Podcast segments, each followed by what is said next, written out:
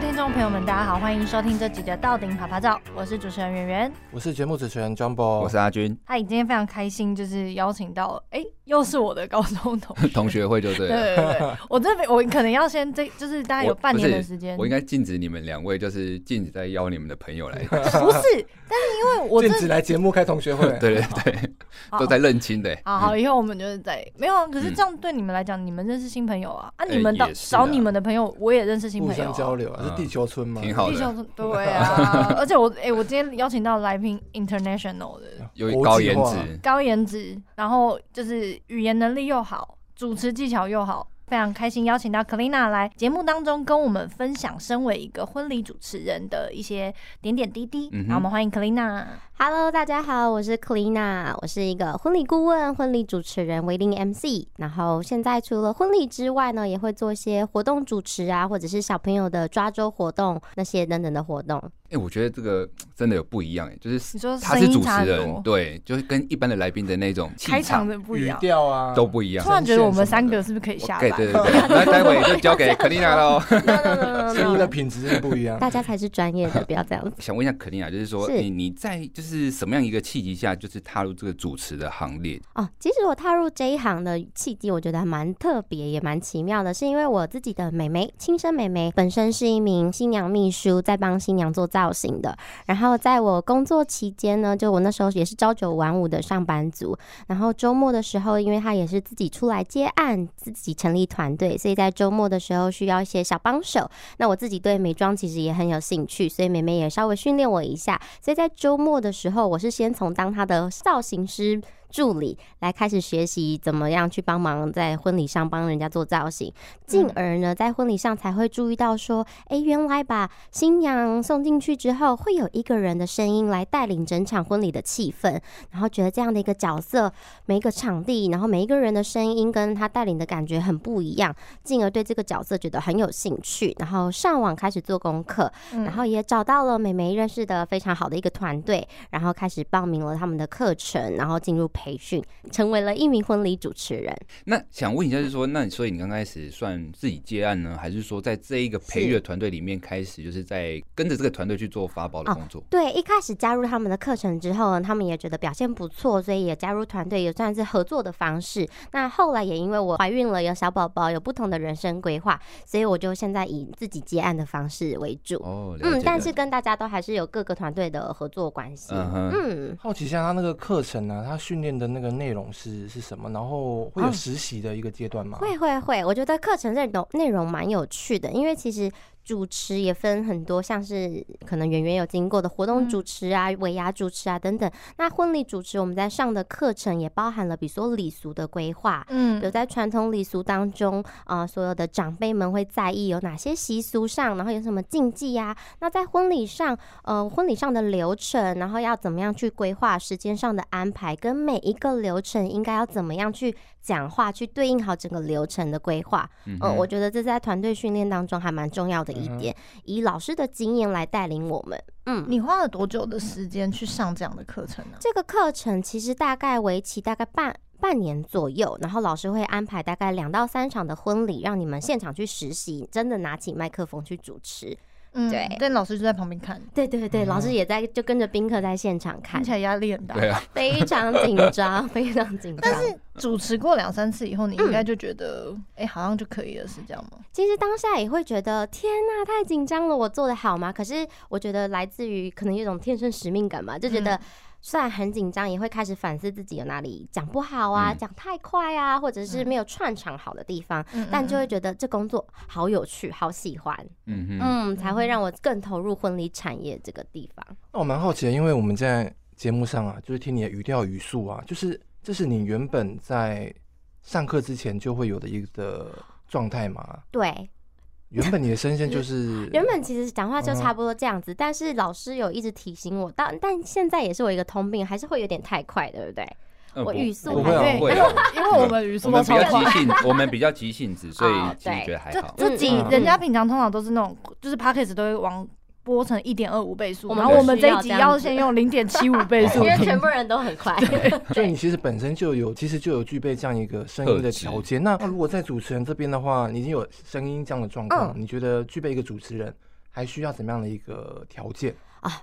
我觉得哦，就像刚刚再回归到老师的课程好了，我们都会先练习拟稿嘛，写讲稿。那可能我的讲话方面，呃，咬字或者是语调方面不需要调整太多，可能主要是语速。但我觉得串场是一个非常重要的一个环节，比如说在每一个流程当中，你可以点对点的说：“哦，好，那我们现在就邀请双方主婚人上台，嗯、哦，谢谢他们致辞，这样就结束了嘛。”但如果一个好的主持人，他我觉得最重要的专业在于倾听的能力。嗯、除了叙述之外，如果你能够打开你的耳朵去倾听，说您访问的对象，或者是你为了他主持的对象，他所讲了什么东西，然后你去好好的抓住、抓球，然后顺着延伸下去接下来的话题。嗯我觉得倾听比起诉说，更是一个好的主持人需要的条件。嗯嗯。呃，那我想问一下，就是因为其实我们节目是要让大家也认识各行各业，或者是等于是说他加入这个行业之前的一个认识嘛？是。那有没有什么样的人就？建议他就不要加入当主持人，就 太太太直白了，这样子比较快啊。就例如说，可能声音就是可能就没那么好听，或者是说他的长相其实不太适合，就是走幕后的啦。因为我曾经有有录过，在一个节目之前的前身叫做阿军爬爬照，然后那个时候呢就有讲到赏心悦目这件事情。是，你觉得赏心悦目也算是一个条件吗？其实说真的，在这个社会上应该算是吧。好 残酷，对，其实蛮残酷。所以我才当那个啊电台主持人，就不用露脸。对啊，客气了，客气了。但我觉得其实声音跟你的口条还是占了很大的嗯嗯百分比啦。对，那你觉得这个东西是？可以练习嘛？因为嗯，听你刚刚这样讲，其实你应该算天生就是要拿麦克风的人。嗯，有兴趣，我觉得说对，有兴趣。但我觉得是可以练习出来的。比如说，在每一次，即便我现在主持了好几年的或者几百场的婚礼，但我还是会每一次都会在婚礼结束过后，或或活动结束过后，我都还是会去想想，如果刚刚那个环节我再多接哪一句话，可能会让整个气氛更漂亮。嗯嗯嗯嗯。所以我觉得这是可以多多加练习，呃，成为一个更专业的地方。那你目前好，还是要问一下比较现实的问题，因为你刚刚说你原本是在团队嘛，是，然后又现在是自己接案当主持人，对对对，团队跟接案主持，自己接案的主持人哪一个的嗯薪水你比较满意？哦，我觉得这个问题的话，我自己还是比较倾向于自己接案，我觉得。大呃那个比例来说，并不是是呃收入的高低，而是自己的成就感。比如说像现在自己，比如说自媒体大家都非常的盛行嘛，大家经营自己的 IG 啊、网红啊、KOL。那我觉得自己接案的方式比较能够吸引到的是，他真的因为喜欢你而来的，嗯嗯嗯的新人或者是你的群众。嗯，才会有培养到一定的默契、一定的信任感。嗯，因为我们在筹备婚礼，不像一个活动，它有很明确的主轴。婚礼会承载了很多很多人的。从小到大的梦想，小朋友就是要穿白纱嘛，然后我就想要怎么走进场，我想要听什么样的歌，大家承载了很多的幻想、梦想，还有家人的期待。那这在这这当中要怎么样去平衡？你有你的想象跟理想当中怎么执行？那我就属于那个理想当中要帮你好好的细细规划的那个人。那我说到为什么会这样子回答，就是因为如果是自己结案的朋呃的新人的群众的话的客户，他会比较信任你。我就是因为喜欢你，我喜欢 Kalina，我知道你的行事方式，我知道你的专业，所以我会听从您的建议来好好的规划我想要做的东西。哦，有点像是如果是团队配的，就是我觉得啊，就我们未必讲白一点，我们未必合拍哦，有一点点，对对对，真的会，而且有时候就会听到人家婚礼说，就是。因为有时候很多婚纱公司还会包主持人包场，就或者是餐厅会包。嗯嗯嗯。可是通常有像我自己周遭很多人的经验，就 是说，那我我这个我不需要。嗯嗯嗯嗯，就是可能会有没有那么理想的状况发生。那不管这样子的话，那这个薪水待遇是你觉得满意的吗？如果一个以一个就是可能，因为我们有很多听众，可能他们是大学毕业生，是那他们想要投入这个行业，你觉得这个薪水在呃比较上，就是跟这些呃。这应该怎么讲嘞？就是在台北活不活得下去？好好，对对对，好直接哦。我觉得婚礼主持人、婚礼顾问这个工作呢，是一个非常需要热忱的工作。那如果现实方面可能没有办法大富大贵，但我觉得心灵富足是非常有的。因为一定虽然听起来好假、好冠冕堂皇，但是是真的。我觉得一旦你爱婚礼这个产业，这个收入呢，会完全 balance 掉你觉得的疲惫度，因为其实真的很累，跟很耗心力，嗯、但。因为喜欢，你就会觉得 OK。我拿到这样的配，我觉得 OK，因为我真的觉得好有成就感。我完成了一场新人的梦想。你刚刚讲到就是这个部分呢、啊，我我也有点好奇，因为你刚刚说过你主持了几百场，嗯嗯嗯，然后会不会就是对这个失去热情？热情，我觉得很难。很意外吗？我觉得，因为每一对新人，虽然我们在做的事情可能都一样，就是说，哦，好，那我们时间近了，我约你，我们来见面，来聊聊看你们的爱情故事，我们来规划。可能大家的流程上大同小异嘛，大家都参加过几场的婚礼，但是每一个人给我的感觉，跟每一次到现场那场婚礼，他的宾客、他的家人给你的回馈，那都是不一样的。所以我在每一场婚礼结束之后，其实我都还是觉得。的，哎，我好像是不是就天生就是要做这一行？太喜欢了，太喜欢了，这样子的感 觉，哦，超棒的，嗯嗯嗯、呃。那想问一下肯尼亚，就是说你身为一个就是我们所谓的专业的双语主持人、啊，是，那你自己在就是未来，我说像此时此刻之后，或者说可能在先前，嗯、你是怎么样去精进自己啊？或者是说你会做哪些准备？包含可能我们在服装上面的挑选也好，或者说你在声音的稳定度啊等等这些，你自己是怎么去做这些准备？哦，我自己除了一开始加加入课程的培训之外呢，自己出来接案之之后，我还是会针对自己，因为我就是个性可能很爱。钻呃吹吹毛求疵，钻牛角尖，嗯、我觉得还是对，没错，你还记得 就是还是会觉得啊，自己是不是哪一块觉得特别做的不好？比如说像礼俗方面，真的很多专业的部分啊，我就会特别再去上课。嗯、然后像我想要多多专精那个小朋友抓周的活动，可能一般人想说啊，就是让小朋友去爬去抓抓几样东西就好，没有，它其实有每个礼俗的含义，所以我也有特别报报名了其他的课程。哦、那像双语的部分，我自己虽然没有到国外留学过，但是这就是读英文系嘛，对英文很有兴趣，然后又觉得可以结合到我的婚礼主持这个方面，那我也会去参加其他的，可能真的是在国外游学回来的婚礼主持人，或者是专业外语主持人的课程。对，我对课程都还蛮有兴趣的，因为我觉得去多听别人怎么讲，跟他们的经验是最宝贵的东西。哦哦，不好意思，我想问一下抓周，因为你说你会对这个东西可能会研究啊，或者是比较严格一点。对。那像那种小朋友，他不是会失控吗？嗯嗯嗯。你会叫他就是聪明们要重爬什么之类的吗？哦，其实呃，掌控小朋友最重要的要点就是一切自然就好，不要去强迫他，因为自己也有小孩，就发现是。这世界上最大牌的人就是小朋友了。他刚刚了出来了吗？Ryan 妈妈爱你。来不及了。我儿子的就是小朋友，他是最大牌的、最大牌的演员，嗯、最大牌的主角，就让他快乐。然后其实气氛融洽，我觉得是最重要的。哦、对，然后爸爸妈妈满意也是啦。嗯、对啊。不好意思，那在定义上面，就是我们想知道说，你对于专业上这两个字，你是怎么去定义它？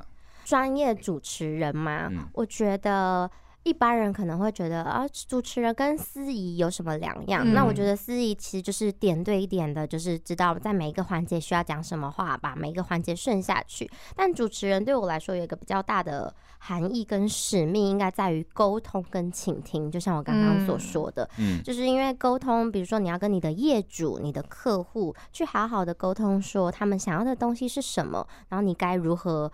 完整的或者适当的传递以及倾听，嗯、因为我觉得说大家都很容易。可能现在大家都现在社会，大家都很勇于表达自己的想法。可是你愿意听进去别人的想法，并且融会贯通，给予好的反馈，我觉得这反而是一件比较难的事情。所以我觉得，像在座的各位，如果要主持一个好的广播节目啊，或者是其他活动，其实你要怎么样去接球、倾听，真的是一件很重要的事。所以大家也都是专业的主持人哦。没有，学起来，学起来。没有，他刚刚就是说你们都没有在接，所以我现在在提醒你们的。别人好没。没有没有，老师很严格。那刚刚讲到在准备这个婚礼的主持流程，那你在这个跟新人沟通的时候啊，你会去呃了解一下他们的爱情故事，或者去从中找一些故事背景来发挥吗？对。我觉得这是我最大的，嗯嗯，我最大的原则，呃，原则跟优点都是，就是我非常在意倾听他们的爱情故事，然后去融会贯通在你们的仪式流程当中。比如说他想要切蛋糕，想要想要，比如说在这时候致辞讲些什么话，那你的原因是什么？我想要把捧花，我不想要用缎带来车，我想要亲自送给好一某一个好朋友。嗯，那。一般的司仪可以说哦，那我们新娘将捧花送给圆圆，恭喜他们、嗯、很幸福，这样就结束了嘛。其实也可以呀、啊，没有不好、嗯。但是我会想要知道说，那为什么想要送给圆圆、嗯？那送给圆圆的原因是什么呢？可能是认识，像我前几天的婚礼，他送给的捧花是送给一个男生。嗯，那原因就是因为他们认识了十九年的大学好朋友。嗯，那其实人生当中，你他现在三十出头，认识十九年也是非常难人，对，一半以上了、嗯。那就是。陪着他一路走来，希望捧花交给他，是他可以得到幸福，不不一定一定要送给女生或男生，而是一个心意的表达。嗯。那我了解了这个含义，我会去，甚至会帮他们搭配适合的音乐，然后再搭配我想要讲的话，让整个气氛跟整个那一个桥段可以发挥的是最好的氛围。就比起刚才的说、嗯、啊，那捧花送给圆圆，谢谢大家，也恭喜圆圆、嗯。其实就是会，我觉得会有，嗯，嗯，我觉得那个温度跟温暖是我想要做到的。嗯嗯。我另外想就是 combo 问一下说，说婚礼顾问跟婚礼主持人他们是不同两个不同的职业吗？哦，对，这是很多人的疑问呢，很聪明。嗯、婚礼顾问跟婚礼主持的差异在于很难哦，大家准备好了吗？可以可以，我们准备好。I'm ready。I'm ready 啊，笔记笔记。婚礼顾问呢？是从比如说你一被求婚，或者是我们这对情侣想要结婚之后就可以找的婚礼顾问，然后一直筹备到婚礼前一天，甚至是可能是当天，但是几乎是前一天。这中间你可能你要找场地，你要找喜饼。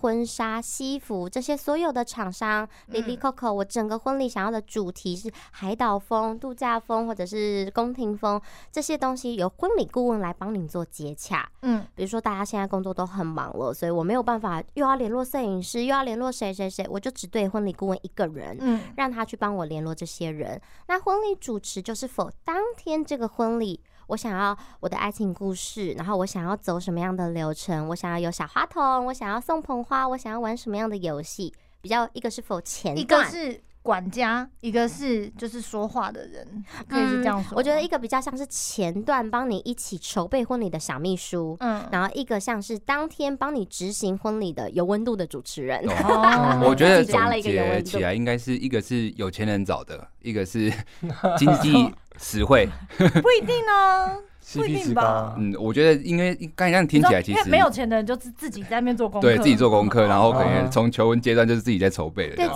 的确预算上面是有有有差啦，但是也有很多人，因为现在资讯真的很发达，大家都喜欢当自己的小秘书。很多人真的很小女孩嘛，梦你知道梦想中的婚礼，对梦中的婚礼，所以我就想要自己好好的来比价，来分析我喜欢的东西，自己当自己的婚顾也有，但也有人就是为了。省事就就花钱请一个顾问来帮我处理，也够对对，看自己的需求，就是也不一样，因为可能相对也比较专业，因为毕竟就是你不知道整个产业是长怎么样。是没错，因为我们都会用我们的经验，比如说很多很多的细节，像是比如说你婚礼你所看到的布置，他甚至会问你说。很细，他可能问你说：“那你们的布置背板要跟饭店的墙面留留多少的宽度？”嗯，你就会想说：“问号问号。”可是我们顾问，我们常常在这个饭店，常常在接洽这些厂商，嗯，我们可以准确的立刻帮你回复，你就可以省去很多的麻烦。哦。我觉得这也是，就像我刚刚讲到的，沟通也是一个顾问很重要的职权所在。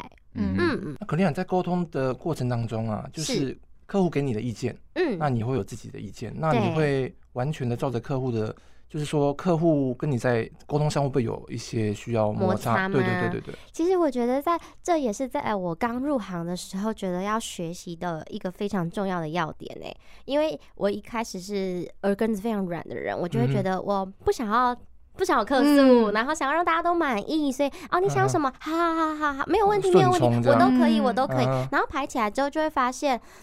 其实我真的，嗯，没孙，然后觉得嗯不好呢，不够好，不够好，就觉得好像还是应该要有自己的坚持，然后其实才。才会对对方也比较好，嗯。嗯，但是这也是我曾经遇到的一个小小的挫折，就是可能在当初在跟其他的团队目合作接案的时候，那些客户未必那么了解你，但只是因为我们 match 到了，然后我们就这样子接案，在沟通过程当中，可能就会有一点点彼此的坚持上，就会有点小摩擦，对对对，然后所以沟通很重要的是，你应该要用，你不能直接跟他说，我跟你说不行，你这样子很乱。你不可能这样的，你你要用漂亮的话语说，那我们会建议怎么样怎么样。毕竟他是出钱的爸爸，你不这样做会出包哦。我觉得就是在于理性跟感性之间要取得一个平衡。对，因为有时候我会觉得啊，我很能懂你想要的东西，可是。我执行过这么多场婚礼，真的有它难难达成的地方。嗯、对，这是一个很很重要的环节。嗯，的确、嗯。那这个过程当中有没有遇过？呃，总是有遇过可能会比较失失控的经验，有这样的经验过吗？嗯，比较失控的经验都不会太超出我的预预料范围，啊、但我觉得一个主持人要做的很棒的一个。反应就是危危机处理，我相信圆圆也知道，因为可能有突然影片播不出来，呃，什么贵宾没有到啊，与会贵宾还没有来，但是流程就要进行下去，你要怎么走？这也都是在婚礼当中会有的突发状况。对对对，所以比较。如果可以拿出来讲，比较微微失控的，我可能算幸运的，像是一些很多宾客要突然冲上来要大点歌、要唱歌的那种场合，也是会有的。喝 醉了。啊，对对对，或者突然要来勾肩搭背说主持人来啦，一起秋菊掉啦，来顶几杯啊，也是会有比较 local 的场合。我就可能还是会这样哈，谢谢谢谢，我们这边请安抚一下，安抚一下，安抚一下的，让整个环节还是比较 out of control，对，还是比较重要的一点，才不会有失专业这样。对对。对对，那一程当中啊，有没有哪一个 moment 是你每一次主持到都会很感动，特别起鸡皮疙瘩，也是你最期待的那个时刻？哦，我觉得在婚礼当中，一个大家会觉得有一点老掉牙的环节，但到我现在，即便主持几百场，还是非常喜欢的，就是交手。就是所谓的爸爸，是不是？我觉得女生可能都，我觉得我还是没有办法。尤其我自己又生完小孩之后，我觉得看着就是不论是爸爸或妈妈牵新娘走进场，然后把新娘的手交到新郎的手中的那一刻，我觉得不论是新娘本人或者是爸爸妈妈，他们内心都会有一个小小的动作，可是却承载了他们很多的不舍得跟期望。嗯就是女儿要出嫁了，从小到大的呵护，就希望她快乐，然后或者是就舍不得她离开这个家的很多的情绪都在，对，都在那小小的一个动作上面。嗯、虽然每一场婚礼其实到现在好像没有一场没有的，Okay. 但我还是每一场都还是会觉得很感动。嗯，嗯，那我想插播问一下，因为。像我自己就是有点感性的人，所以只要主持那种很感性，我有时候自己都会不小心哽咽。怎么办？那我们很像哎、欸，我其实我觉得这也是我一个小小的小缺点吗？小优点加缺点，就是在我自己曾经。做的一个形象片里面有说到，我觉得感性是我的一个优点跟缺点。嗯，感性让我可以更投入的设身处地去想你想要的表达的情绪跟感情是什么。可是缺点就是我也很容易想要哭，要学习如何 hold 住那个情绪。但我曾经也真的因为真的有在 hold，眼泪在打转嘛，然后有一点点多了一点点鼻音，但还是专业的把东西讲完了。然后有宾客来到我的旁边，C 台旁边说。天呐，你是他的朋友吗？我觉得好，就他们会觉得 很感动，很感动。原来你不是朋友，你是他们另聘的主持人，但你却可以也这么的，好像朋友一样贴近他们，感同身受。嗯嗯嗯，所以我觉得，呃，还是要学习着 hold 住眼泪，但是或许也会是你加分的点。嗯哼，嗯，比起冷冰冰的主持，对呀。那那可丽好，那刚讲到说，已经聊了蛮多在婚礼主持这边的工作啊，那你在这个领域上。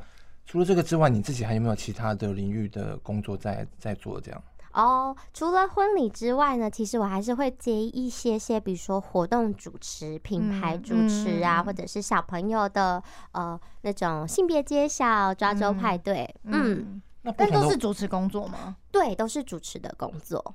那在不同的这些活动里面呢、啊，嗯、呃，你觉得有什么地方是它共同性的？那有哪些地方是它特别的地方，跟你特别需要去？额外去捕捉的部分哦，有，我觉得很多人可能一开始都从活动开始，因为它是比较大范围的，然后才会去专精婚礼。但我相反，我是先从专精婚礼才跨足了其他的活动。那我就会发现，那你很多东西要去调整，比如说感性面可以收一点了，放更多的是专业面，比如说业主想要表达他们的品牌形象有哪些，这次活动的诉求有哪些。嗯，我觉得其实每一个活动跟每一次的案件都有他们想要表达的诉求，这是主持人需要去事前做好功课的。嗯嗯，这样子的时间分配上，因为刚刚就是 Ryan 的出生有 影响你在主持工作上的一些呃时间啊，或者说因为你又要工作，你又要在生活中找到平衡，那你的时间分配大概是怎么样的分配呢？我觉得算幸运的是，当初 Ryan 出生刚好是二零二零年疫情刚爆发那时候，嗯、所以刚好也因为这样子三级警戒，所以活动没有办法举办嘛，所以我工作也稍微小小的停摆，然后就可以好好的照顾他。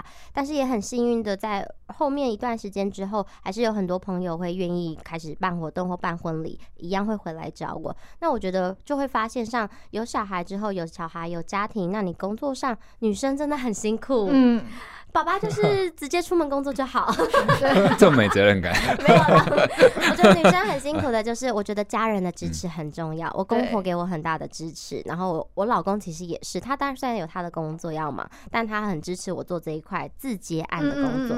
因为自接案的话，我时间比较弹性，我可以好好的跟客人谈说，那我们什么时间来做 meeting 开会，可以时间可以自己调整。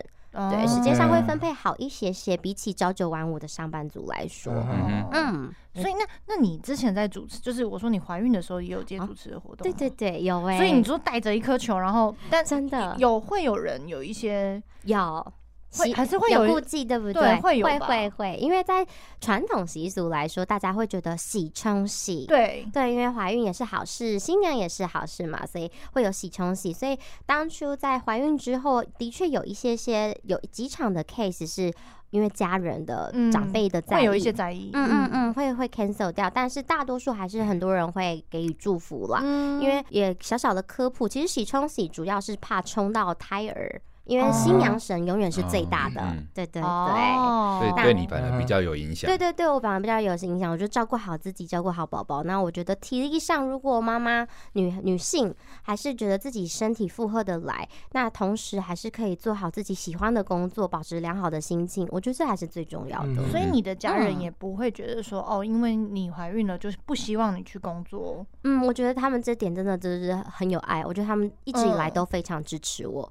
只要觉得我自己的身体，你觉得可可以，然后你想要去做，他们都觉得 OK。对他们来讲，应该是，嗯，我我这样听起来，应该是支持你的梦想大过于那些呃，不管是传统上的习俗，或者是对吗？对，有一点，因为我觉得可能当你在做一件很喜欢的事情的时候，好像大家不是都说吗？全宇宙对都会在帮你，好像是真的。我觉得自己在人生当中前面也接触过几个不同的行业嘛，但一直到做到这一行，我才。突然有一天，也突然醒领悟到这一点，就是当你很喜欢做、很想要做一件事情的时候，全宇宙都会来帮你，就好像大家都会感受到你的热情、跟你的喜爱、跟你的专业的发挥，大家都会愿意支持。嗯，嗯，那肯定你想问一下，就是说你这样主持的时间也这么长了，嗯，你还记得第一次拿到那个麦克风的那个感受吗？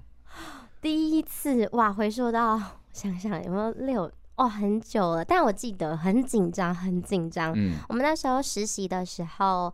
呃，都是从小场，但是真正的拿起麦克风主持整场婚礼的时候，我记得就是好像快五十桌哦，嗯，五十桌就快五百人了，对啊，很多，好害怕哦。然后我那时候一上台的时候，我记得我的手都在发抖，脚也穿着高跟鞋都在抖，很怕脚腕就要抖坏 了，对对对，好紧张。然后但是就记得老师讲到的就是西瓜西瓜，可是我想说怎么可能西瓜？他们都是人，怎么西瓜这么多个？怎么可能？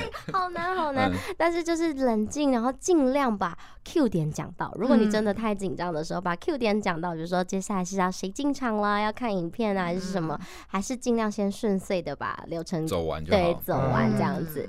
对，那你有没有就是呃，曾经因为哪一场可能有印象深刻？比方说，可能真的很不顺的，或者是真的十分感动，感动到你真的有流眼泪的这种印象比较深刻的？其实我真的偷偷擦眼泪的婚礼蛮多场的，嗯，有时候是甚至是在婚礼上看一些影片，而且那些影片明明我在家就看过了，我就想说我在现场到底要哭几次呢？到底有多爱哭？对，就是因为到现场，因为在事前我们都会收集新人资料嘛，所以我已经事前一定都会先检查跟看过影片的内容，才能融会贯通。可在现场的时候，你会看着宾客爸爸妈妈他们看的反应，你会有更动容的感觉。那我觉得。只要在有关于亲情这一块，是我最无法没有抵抗力啊，没有抵抗力的。嗯、我记得有一场婚礼，就是像妈妈已经先离开了，就在婚礼前大概好像。一个月吧，还是两个月？很短时，很短时间，就是百日内完婚这样子。但是他们还是很期待，很希望，因为妈妈一直很期待看到女儿出嫁的那一刻，所以一样是爸爸牵进场，但爸爸手上拿了一束花，代表着妈妈。然后走到新郎面前的时候，我们通常就要交手了。但我们在这个时候灯全暗，我们先播一支影片。我自己有起鸡皮疙瘩。我我现在也鸡皮疙瘩。我们先我们先播一支影片，就是从他小时候跟妈妈互动的影片开始。然后还有一些叙述的话，就是希望妈妈你也一起参与了这一刻。然后灯再一亮，我在主持说，爸爸跟妈妈一起把手交到新郎手中，嗯、就希望妈妈也参与在整个当下的气氛。嗯、我觉得那个时刻是我真的觉得非常感动，然后也要自己 hold 住那个情绪，才能够好好的传递出来他想要传达的亲情跟家人的爱给所有的宾客。如果我在那一刻 out of control 的话，可能。有点动容，可是我觉得还是没有办法把事情做到好。嗯，对，我觉得这是要自己要去 handle，对，控学习控制的。嗯，那我们前面聊到这个过程当中感动的地方啊，那有没有在事后得到一些新人的回馈，是让你有印象很深刻的？新人的回馈，我觉得给我最大的在这一行好了，最大的成就感，除了新人他们。给你的回馈之外，我觉得宾客的回馈对我来说也很重要。嗯嗯，因为自己小时候可能也跟过爸爸妈妈参加过几场婚礼，或者是长大在我入行以前也参加过几场朋友的婚礼。说真的，我可能也没有那么认真听主持人在讲些什么。嗯，但是我却因为我自己成为一名婚礼主持人的事后，有宾客来向前，愿意从他的位置走来我旁边跟我说：“我好喜欢你，我觉得你主持的好好，哪一个环节怎么样怎么样？”我觉得那就是。是我有打进去了，就是我有做到我想要做到的东西。因为婚礼一定每个人都参与过，但是怎么样的一场婚礼比较不一样？对我来说是一个温暖的感觉，可能有欢乐的，有感动的。但如果一场婚礼可以让人家记得比较永久。可能也可能是欢乐的，没错，但我自己喜欢的是那样子的温暖跟感动的感觉留存在心中。嗯，所以当宾客可以走过来向前给我一个鼓励或者是赞美的话，我觉得是这我做这这一行最大的成就感。嗯嗯，所以在这边也要呼吁一下大家，就是 勇于勇勇于跟主持人，就是 大家来做个下。不过我 我真的我可我也觉得蛮感同身受的，就是不管是主持各种的场合，是不是？就是所有的 echo 你都会觉得。包含我们现在就是做 podcast，我现在就是要呼吁大家，就是多多欢迎大家，对对对，去留言鼓励，我们才有动力。这倒是真的，真的真的。那 Kalina 你在未来有什么样的展望或者是目标吗？目前。在未来还是希望自己可以在这一行可以做的，因为我自己是目前自接案嘛，嗯，那可以把品牌成立的更明确，然后拓展更大的版图，比如说可以也可以目前朝向开课的方式去招揽一些学生，因为的确在我身边有陆陆续续或者是有一些刚毕业的小朋友也会有对这一行有兴趣，所以也会想要嗯成为一名可能讲师的方式去走，嗯。对啊，就可以做一下线上课程。嗯，对啊。哦，现在你说爱丽莎莎 类似，你就可以帮忙录影啊，帮你剪片啊，对对，嗯，挺好。把这些资源互相结合一下，这样子。好，那今天非常开心，Kalina 到我们节目当中跟我们分享了很多，就是关于主持人的经验。那也让我们三个主持人就是也稍微从上了一课，对，上了一课，也拿到 也有一些热情啊。我觉得就是反呃，Kalina 在追寻梦想的这个过程，其实是非常鲜明的。然后也鼓励我们听众朋友们，如果你现在正在追梦，然后呃有一些迷惘混沌的时候，就可以停下来，然后听听自己心里的声音，想要的是什么。对，好，我们。谢谢 Kalina，谢谢大家，谢谢。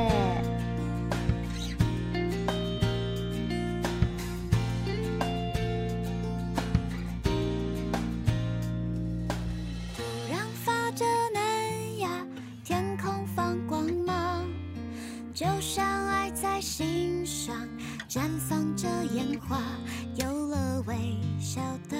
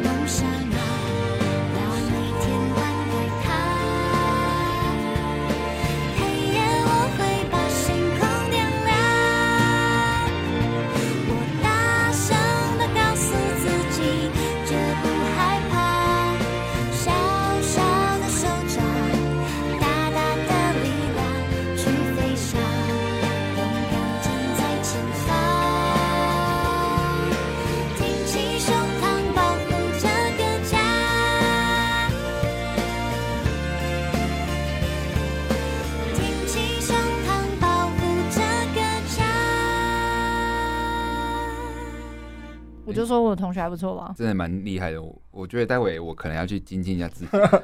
立马真的是上节课，我觉得压力蛮大的。刚才讲话会不自觉的想要稍微就是注意一下自己的咬字这样子，平常不会，平常我就是囫囵吞枣。我跟你讲，这就是你知道，我们就是近亲，跟你们讲，你们都没有在 care，然后人家专业的来就知道了。丢球接球，对对对，哎，就是有稍微接住没接住没。好，就是去反思了。好，那所以如果就是大家有听众朋友们喜欢 Kalina 的这个呃主持的风格，然后也可以到 YouTube 上面，然后我们的资讯栏里面也有他的这个相关连接，对相关的连接，对，那我欢迎大家。可以关注一下。嗯。嗯，就是有人给我们 Podcast 的评论，然后我我觉得就是应该要回应一下，可以可以。有一个说安德烈这一集很感人，对啊，在感人什么？你不能这样子回应啊，不行吗？有人说，没有你我我我是想知道他到底对于哪个点很感人，我想知道这样子。没有，可以讲可以讲说他如果就是因为他觉得很感人嘛。他可以多跟我们分享多一点的，不是？我觉得刚才应该就是这样回应，这样比较好笑。你刚好在录音吗？哎，我都我都没有关啊。哦，对啊，那所以已经结束了。不要这么随便嘛。好，我们我们今天有收到一个就是 Apple Podcast 的一个留言，他说。追求梦想的一路有你们都不孤单，然后谢谢三位主持人不断的突破局限的框架，嗯，然后给予我们很多新的视野来看这个世界。然后在追寻梦想的路上呢，有时候会迷惘，也会找不到前面的方向。然后，但是在节目当中，也让我得到了一些力量。然后，希望我们都能够一起继续往前走。嗯，这你找人留了是不是？写蛮多的，写的蛮写蛮多的，对啊，我觉得蛮感人。他写作文，而且百分之百的正向哎，这个 你知道他念完之后可能就过三十秒，这个时长是有限制的。